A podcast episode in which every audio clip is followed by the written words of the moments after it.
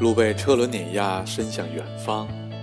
人行在旅途，感受世事浮华。家人在这一时刻无比亲密，生命在不经意间拓展了宽度。半路客，一万里不远，只在朝夕。She just wants to be beautiful. She goes unnoticed. She knows no limits. She craves attention. She praises an image. She praises. 各位朋友，大家好啊！呃，今天是一个举国欢腾的日子啊，逼人的生日。今天啊，收到了和咱们很多听众朋友们的祝福，非常非常感谢你们的支持呢，是我最大的鼓励。我也希望在此呢，祝大家万事如意，心想事成。好吧，闲话少叙啊，咱继续步入正题。今天呢，我们继续讲西部大环线中的一章，就是羚羊谷和马蹄湾。在此之前啊，咱们先说个别的事儿，就是最近一段时间，特别是在暑期过程当中呢。我帮助咱们一些听众朋友处理了一些这个在行驶过程中呢出现的一些问题，特别是罚单和事故什么的。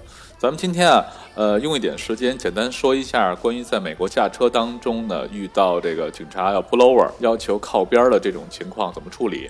首先需要提醒大家的是呢，呃，在这个行驶过程当中呢，您的证件，呃，比如说驾驶证，还有车辆的这个租赁合同。呃，还有车辆的保险单和事故理赔记录之类这样的文件呢，一定要放在随手能拿到的位置上，特别是您的驾驶证原件和您的翻译件，因为我提过，在美国绝大部分州呢，持中国驾照呢和驾照翻译件是可以直接驾驶的。这个东西一定要放在咱们随手随时可以拿到的地方，千万不要是到时现翻啊，这个不太好。下面说一下，就是遇到警察 pull over 了怎么处理。呃，首先提到一个事儿啊，就是关于这防患于未然的事儿啊，在美国这个驾驶当中呢，最常见的可能是因为超速。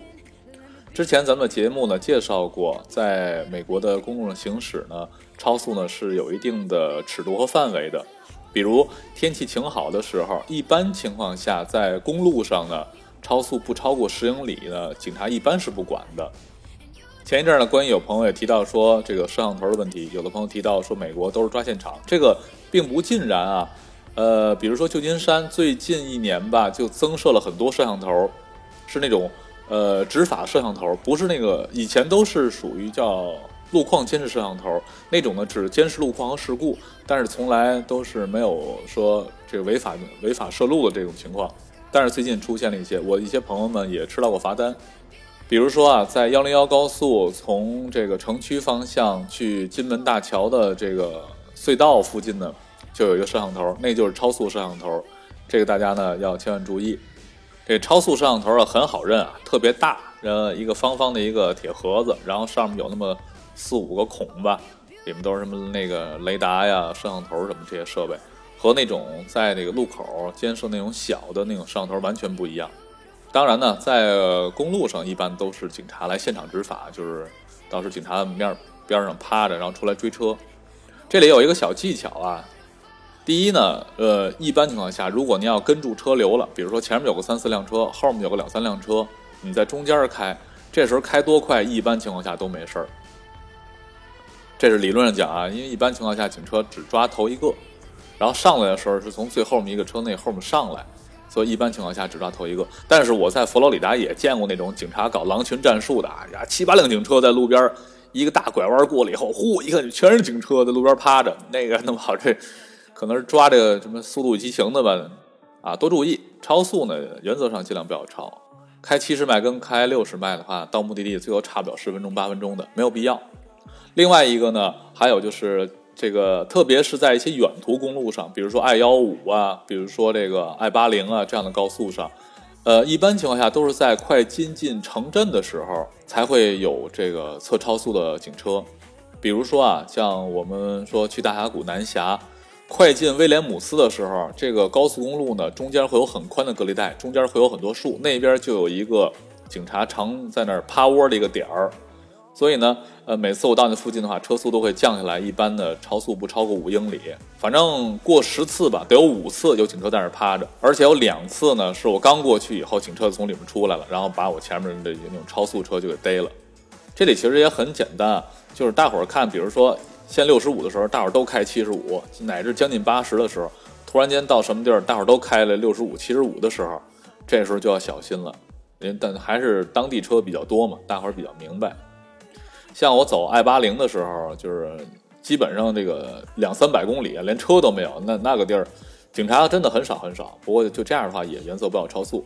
咱还还回到刚才那个问题啊，因为前一阵儿在圣迭戈出了一个特别有意思的事儿，也是咱们中国的一家三口啊，在这个圣迭戈不知道 I 幺五还是 I 五啊上面正跑着呢，然后后面有警车上来。他可能有些违法行为吧，然后警车到后边，这个警灯一亮以后，当时是一个女孩子开的车啊，直接把车就停在那个就是高速公路的车道上了，然后当时警察给吓的，然后赶紧拿喇叭喊他，那意思就你赶紧不要再停，赶紧走，然后他也不知道怎么是慌神儿还是怎么，就开车就跑了，跑了以后呢，警察赶紧就是拿这个台子就叫叫支援啊，又来辆警车，两辆警车一块儿把这车就逼到路边了。逼到路边以后呢，就是开车是个女孩子嘛，就直接开门下来了。当时说警察一下就非常非常紧张，两辆警车一共四个警察，一下把车门都打开以后，躲在车门后面把枪掏出来了，然后跟他喊 freeze 啊，show me your hand，就不要动，把手举起来。然后还还好，这个女孩子呢，因为夏天嘛，穿的也比较少，一眼就能看出来身上没有带武器。另外一个，她也听懂点英语，就没敢动。直接警察过去以后就把她铐上，然后她老公呢坐在副驾驶上也铐了。孩子呢就坐在那个后座上，也加安全座椅了，也系安全带了。然后孩子吓哭了，警察一看这就赶紧把孩子抱出来了，想哄孩子呢。最后呢，这个就教育了一下，就跟他说以后不能这么说。警察要叫你的话，你不能这样处理，直接停在高速公路车道上很危险。最后也没罚，就教育了一下就给放走了。就就这个事儿啊，咱们就说一下怎么处理啊。呃，如果警察警车在你后边，然后闪灯了，然后乃至说有可能会喊话。让你 pull over 情况，警察一般在后面闪灯，他不会跟你跟的特别近，贴到后面，他一般不会，他也会保持一个安全距离。这个时候呢，不管是不是呃是你的这个问题，呃，第一件事的话，先打这个转向灯，因为美国是这样的，有些公路呢，它是两侧都有紧急停车带的。如果你在最左侧道上，同时中间还隔了一条道，你就没有必要非要并到最右侧，这样打左转向灯就告诉警察，我要向左侧靠边儿。如果在靠右一些道呢，打右转向灯，先告诉警察我要往边上靠边。这时候周边的车的车速也会降下来，也会尽量避让你们这些车。然后呢，慢慢的把就是把车呢向边上靠。注意一个事儿啊，咱们的国内有很多时候呢，咱们比如说靠边都是靠在这个紧急停车道上，原则上不要这样。原则上，如果紧急停车道旁边还有土路，而且那个台儿不是很高的话，在紧急停车道上减好速以后，要把车要要掰到这土路上，因为这个。离这个主道还是越越远越好。这时候警察呢会给你，就是挡你一部分的后面的路，就是哎吃了你半个车身，这样的话也是为了你的安全。当然了，还有一种情况就是，如果这没有紧急停车带的情况，比如说啊从旧金山出来，然后走港湾大桥，这时两侧都没有紧急停车带，如果这时候警车的后面闪灯的话。呃，也不要停在这个公路上，可以就近选择一个出口，然后把车呢驶出出口，驶出出口以后呢，在保证安全前提下呢就近停车，这样呢也是合理合法的。这个时候呢，呃，车里人都不要动啊，车里人不要动。如果是晚上的情况下，要把车里的灯都打开，然后能让警察从外面呢看到车里的这个情况。然后呢，所有人的手一定要放在警察能看得到的地方，比如说驾驶员一定要把手放到方向盘上，这时候什么都不要动，也不要去开窗户什么的都不要管的，切记切记不要下车。然后这个时候呢，警察一般会在后面停一会儿，用他的车载电脑啊去查一下，比如这辆车有没有一些这个比如盗抢行为啊、涉违法行为啊、车主是谁啊什么的，就等着他就好。然后呢，他会从车后方上来。注意啊，就是任何时候，特别是因为现在呢，加州警察之类的，他们也比较敏感嘛。任何这个，呃，他们认为有危险的这个动作，他们都比较害怕。所以说呢，在做任何动作之前，都要跟他说一声。比如说，他说：“哎，上来，请出示您的驾照或您什么什么证件。”就跟他说：“哎，我的证件在哪里哪里哪里？我现在可以取吗？”然后，哎，他说可以的话，哎，你就可以拿就可以了。当然，也不是说所有州都这样。因为前一阵儿我在那个康涅狄格年初的时候，就看那个呃，警察拦完车以后，人驾驶员下来以后，跟警察在马路边谈笑风生，还在那聊天呢。这个也说不好碰见熟人了。就说标准程序还是这样的。如果是比如说这个涉涉及到违法行为，比如超速什么的，呃，因为现在加州警察呢，他们处理执法比较简单一点，就直接。就问你地址，把地址告诉我，然后把他把地址填上以后呢，会给你开一张上庭通知，说几月几号。但这是限于这个，根据你的车速不一样，比如说超速二十英里以下和超速二十英里以上，这种呢，它的那个呃代码是不一样的。呃，具体呢后面会有说明，在它那个罚单背面会有说明，正面会一般会写就是是什么行为，姓什么叫什么，家庭住址、联系方式。然后要求您几月几号几点钟到哪个法院去参加这个就是上庭，然后背面呢会有一个详细说明，就是说如果你要不上庭的话，你用什么方式来联系这个法院？然后呢，比如说直接认罪的话，要怎么这个上网交罚款？这个大伙儿呢就看一下背面说明就可以了。当然啊，这种事儿还是不赶上为好啊。然后呢，咱们再说一个小事儿啊，关于这个加油的问题啊。呃，走西部大环线呢，加油问题一定要注意，因为沿途的加油站比较少。前一阵有听众问关于是现金加油和信用卡加油的问题，在这里啊强调一下，能用现金尽量用现金，因为信用卡加油的价格和现金的价格是不一样的，信用卡会贵一些，有些地方不止一些啊。前一阵儿，咱们有一个听众反映，在一号公路的一家黑店加油。那家店我知道，在正常旧金山，如果比如说是两块八、两块六、两块八的时候呢，那家店的价格应该在四块三到四块五之间。当时呢，这个听众呢，他用信用卡加的价格是六点五九九啊，差异非常大。这事儿以前我也遇到过，当时是在佛罗里达有家壳牌儿。哎，还不是什么偏远地方，就是正常的那种加油站。现金加油是两块二还是两块四？信用卡呢是四块二，这价格差异就比较大了。所以大家呢还是备点现金加油，反正沿途整个下来也花不了多少钱油钱。好了，下面步入正题啊，说今天主要讲的是羚羊谷和马蹄湾。呃，当然其实还有个景点叫包尔湖啊，这三个地方都在一个地方，叫佩吉。佩吉呢，就是从大峡谷如果出来向东的话，呃，途经卡梅伦走八十九号公路呢，一直向北，大概呢从大峡谷开出来两个小时多一点吧，到佩吉。所以一般我都是，呃，头天晚上就住到佩吉去了，然后这样第二天的时间呢就比较充裕。一般呢早上起来我都是先去马蹄湾，因为是这样的，呃，羚羊谷啊，还是说中午去比较好，因为中午的光线最好，羚羊谷比较深。马蹄湾呢，当然早上起来不太好的地方就是它的太阳呢比较低。不过您要是每年的到八九月份、九十月份再去的话，到正午的时候，它的阳光也不会很高，所以谷底呢基本阳光也照不到。如果是夏天去马蹄湾，千万注意一定要带足了水啊，每人至少带一瓶水。今年夏天我看马蹄湾那儿就立了个牌子，就是温度极高啊，每人至少带一瓶水，不要穿拖鞋，就就立在那个马蹄湾的停车场门口。那个地方没有门票啊，从停车场走到这个马蹄湾的呃边上，大概得需要二十分钟时间，而且呢是先上坡后下坡，呃比较辛苦。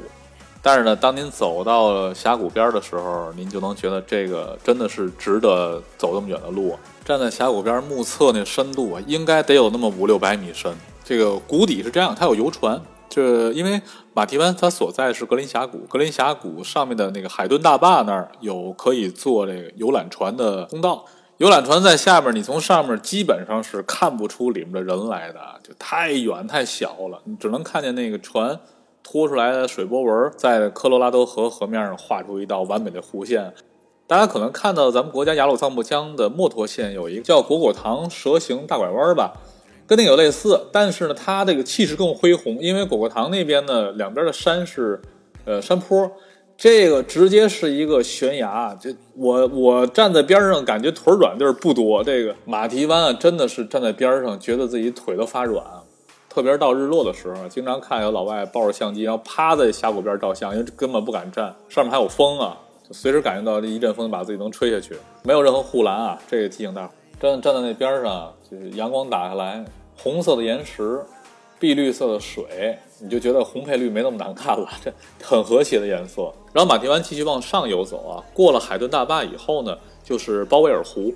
鲍威尔湖可以简单理解成为大峡谷底下注上水，但是鲍威尔湖下去呢有一个门票，我记得应该是十块还是二十啊？如果你有美国国家公园的年票的话，是可以用年票免费进入的。在里边有一些露营地，还有一些度假村。有一家呢叫做 Lake Power Resort，那家不错，就在包尔湖湖边上。湖景那面呢，拉开窗户前面就是草皮，草皮对面呢就是包尔湖，很漂亮。尤其晚上你要住那儿的话，晚上这个在你门前的草地上全是兔子，出来以后拿个手电特别吓人，在这草地上全是小亮点儿，都是兔子眼睛，就在那来回跑。那家就有一点我觉得不太好，这蚂蚁挺多的，所以这屋里千万别有甜东西。佩吉这个地方啊，还被称为美国信息孤岛啊，因为好像是美国最后一个不通这种干线光缆的区域了，所以在佩吉的上网特别特别慢。然后手机呢，除了 Verizon 和 Sprint 以外，其他像咱们常用的 AT&T 啊、T-Mobile 啊。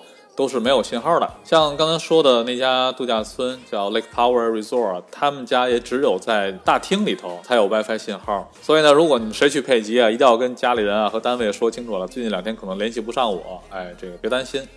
啊，当然回来出了佩吉，只要一往北过了科罗拉多河以后呢，进入犹他州，信号就会好起来了。咱们下面说说这个关于羚羊峡谷的事儿。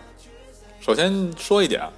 大峡谷南峡、科罗拉多河，包括羚羊谷、马蹄湾，这个鲍威尔湖啊、格林峡谷这一带啊，都属于美国最大的印第安保留区，就是纳瓦霍部落保留区。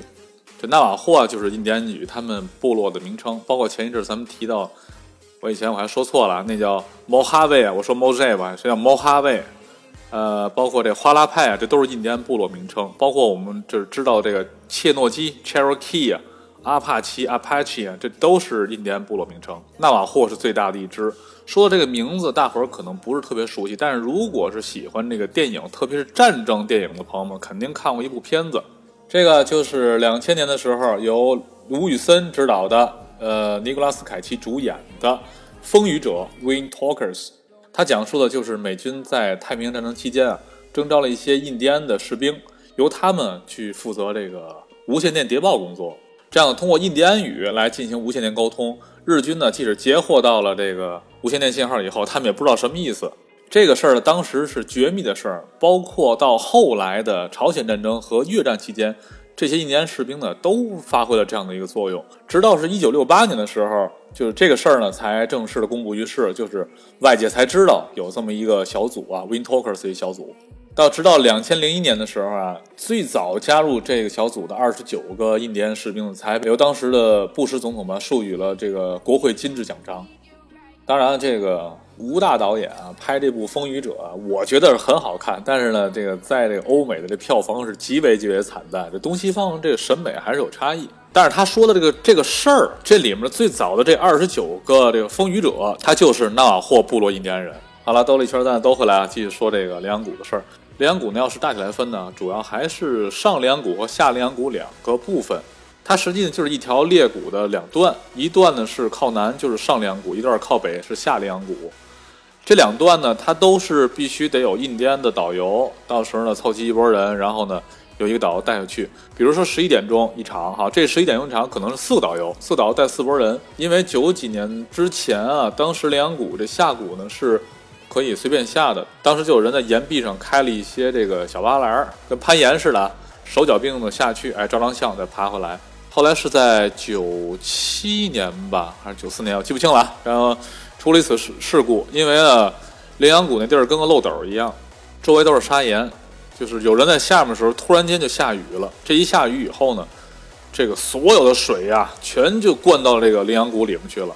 当时呢，因为也没有这个什么楼梯儿啊啊，疏疏散通道什么都没有，所以当时在谷底的人呢，十几个人全被冲走了，无一幸免。从那以后呢，为了避免类似事情再次发生呢，就定了这么个规矩，由这个纳瓦霍部落族人带着游客们去下去看。刚才说了，上羚羊谷、下羚羊谷这两个地方的价格不太一样，呃。上羚羊谷价格是四十加八块，下羚羊谷呢是二十加八块，这是普通团儿。普通团儿就是说顺着走，哎，这一个岛，比如说带十个人、十五个人顺着走。还有呛着走的那个摄影团儿，那个稍微贵一些。上羚羊谷可能是加上那个八块，八块是纳瓦霍部落一年保留基金啊，相当于大门票。那个可能是七十多吧。反正下羚羊谷啊是五十，四十二加八五十。那个呢，就是跟一般游客都是反着走，然后时间呢会长一些。到时候呢，一个导游可能有时候带一个人、两个人，有时候带三个人、四个人。哎，你可以这个等人都清静了以后，然后再照相，那就是属于专业摄影团。呃，如果想查询这两个这个景区的信息啊，可以登录两个网站。我推荐呢，一个叫 Ken's Tour，K E N 撇 S 空格 Tour。Ken's Tour 是走这个下羚羊谷的，它的网站叫 LowerAntelope.com l o w e r a n t l o p 点 com。另外一个呢是走这个上羚羊谷的，上羚羊谷的话就走那个叫 Power Museum 点 O R G 啊，它里面有上羚羊谷这几个不同，咱叫叫叫旅行社吧，那他们的。呃，schedule 就他们的日程表和他们的价格、联系方式都有，这个都可以预定。有的朋友当时提到过，说我在网上就是一看订的没有位子了，到时候还能去吗？没关系，你如果到网上订没有位子，现场可能还有。它基本一半一半，就是一半是提前预定的，一半就到现场的买的。这两个地方呢的也都可以接受这个到现场的买。简单说一下两个区别啊，先说这个上梁谷。上梁谷，你把车停到停车场以后呢，没有办法走过去的。他要坐他的车，他有那种四驱越野车带空调的，那个车大概开十几分钟才到那个谷边儿。后面说下羚羊谷，下羚羊谷，你的车停到停车场以后，办好手续，导游直接带着你就走进这个羚羊谷了。它俩区别这样，首先说一样的地方都是往下走。啊，都是这个红色岩石，经过这个亿万年的这种水和沙子的这种侵蚀啊，形成了多姿多彩的这种独特的这种景象。这个反正全世界我知道的啊，类似的地儿还真没有。不一样的地方是这样的，这个上梁谷啊，是这个上边窄，下面宽，就是里面比较宽敞。哎，然后呢，会有大量的阳光呢从顶上打下来。下梁骨是上面宽，底下窄，它就很奇特。很多地方这人呢需要侧着身啊才能挤过去，没有上梁骨这么大气。但是呢，它非常精致。这两个去哪个，其实我感觉都可以。特别提示一点啊，这个羚羊谷里边呢，因为它是一年保留区嘛，所以它跟那个国家公园的这个概念不太一样。这里边原则上是不能拿 GoPro 拍录像的。我也不知道为什么就针对 GoPro 啊，你没说拿 iPhone 不让拍，光门口写个牌子说。这个 GoPro 不要拍录像，但是可以照相。可能是因为它那个广角比较大，你拿 iPhone 在底下照也照不全。当然，这么做的核心问题还是版权问题。另外一个事儿就是，它特别提示了一下，如果你要在里边照相，这照片打算卖的话，是需要提前至少两周呢和纳瓦霍公园管理处呢取得联系，然后呢去申请一个商业许可。但这个我没申请过啊，有有没有费用我不好说，应该有有的话也不会很多。反正这个要是去羚羊谷的话，就特别注意什么呢？他到时候导游呢会提前跟大伙儿做一些安全须知，主要在几这个几方面。呃，第一个，手机下羚羊谷的话，呃，原则上建议把手机调成飞行模式，因为下边呢，呃，信号非常差。这一直在搜网的过程当中呢，手机耗电会耗得非常快。呃，第二个呢，就是上下鼓的时候，它里边是这个有楼梯的。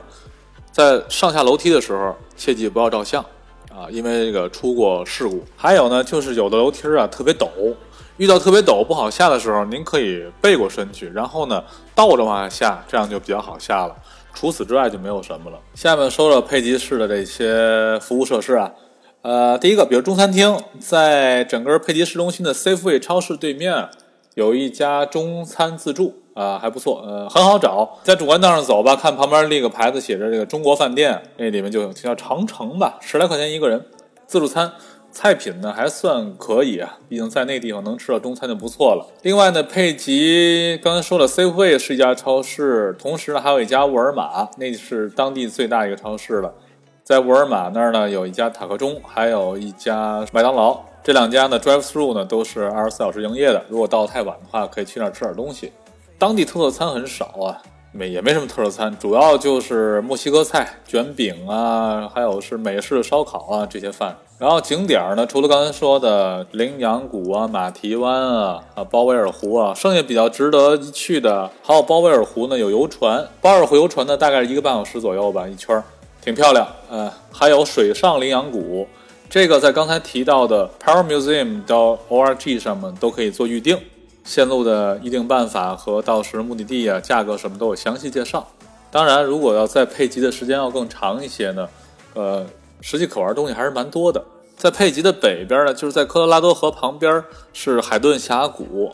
海顿峡谷大坝呢是美国的第二大大坝。我们前一阵提到过胡佛大坝，它在美国的规模排第四。第二大坝就在这个格林峡谷的海顿大坝，那有一个游客集散中心，去里边呢能看到整个坝区的建筑历史啊，包括它在全美国的大坝的这个地位是怎么样的，还有一个全景的一个观察窗，从那儿可以看到整个大坝的样子。佩吉啊，可玩就这些。今天呢，咱们就讲了整个佩吉周边羚羊谷马蹄湾的这个玩法。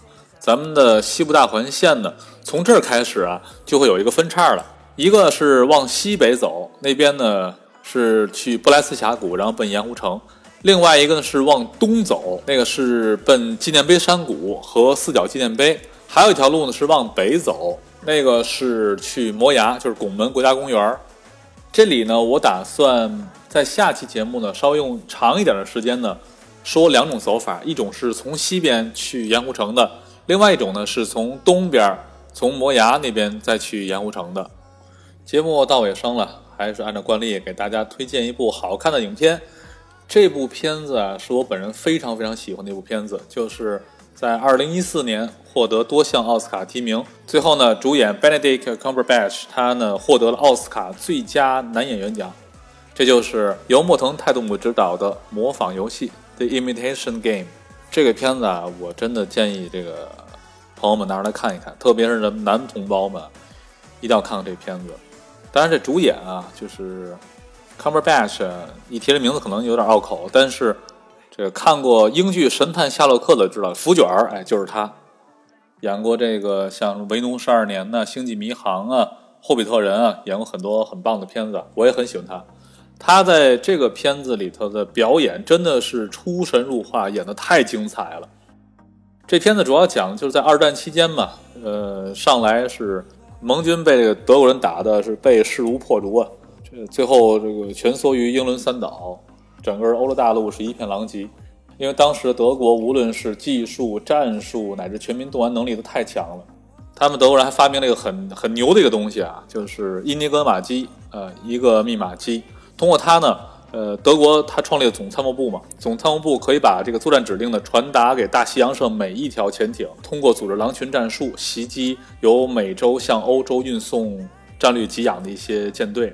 英国就秘密组织了一些当时在英国社会上杰出的这种密码学、语言学、数学家，还有这个国际象棋的顶尖大师们，一块儿去想办法来破译这个英尼格玛机。它这个结构因为极其复杂。用任何传统办法都算不出来。当时呢，Cumberbatch 他饰演的艾伦·图灵呢，就最后领导这个小组，主持破解密码的工作。他所找到的办法呢，就是用机器来替来替代人。